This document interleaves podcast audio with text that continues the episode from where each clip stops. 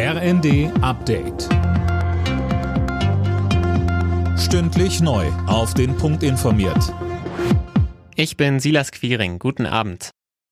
Die Bundesregierung hat das geplante Entlastungspaket für die Bürger auf den Weg gebracht, um die Folgen des Ukraine-Kriegs und die steigenden Energiepreise abzufedern. Tom Husse, ein großer Punkt dabei ist das 9-Euro-Monatsticket für den ÖPNV. Richtig, das soll es ab Juni geben und dann für drei Monate gültig sein. In dem Paket enthalten ist auch eine Steuersenkung auf Benzin und Diesel, eine Energiepreispauschale von 300 Euro für alle Steuerpflichtigen und ein 100 Euro Kinderbonus. Der Bundestag muss jetzt noch zustimmen. Um das Paket zu finanzieren, will der Bund gut 40 Milliarden Euro weitere Schulden machen. Der entsprechende Ergänzungshaushalt wurde ebenfalls vom Kabinett abgesegnet.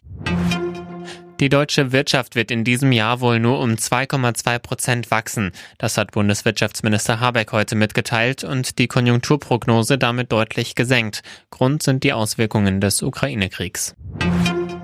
Im Bundestag wird gerade über das geplante 100 Milliarden Euro Sondervermögen für die Bundeswehr debattiert. CSU-Landesgruppenchef Dobrindt kritisierte das Vorhaben der Ampel. Es müsse klar sein, wie die dafür nötigen Schulden wieder getilgt werden.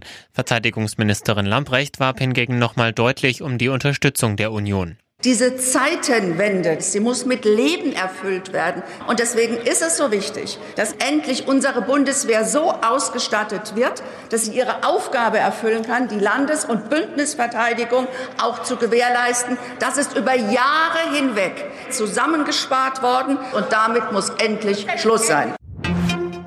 In Deutschland lernen wieder mehr Menschen schwimmen. Über 110.000 Anfänger haben im letzten Jahr einen Kurs besucht, so die DLRG.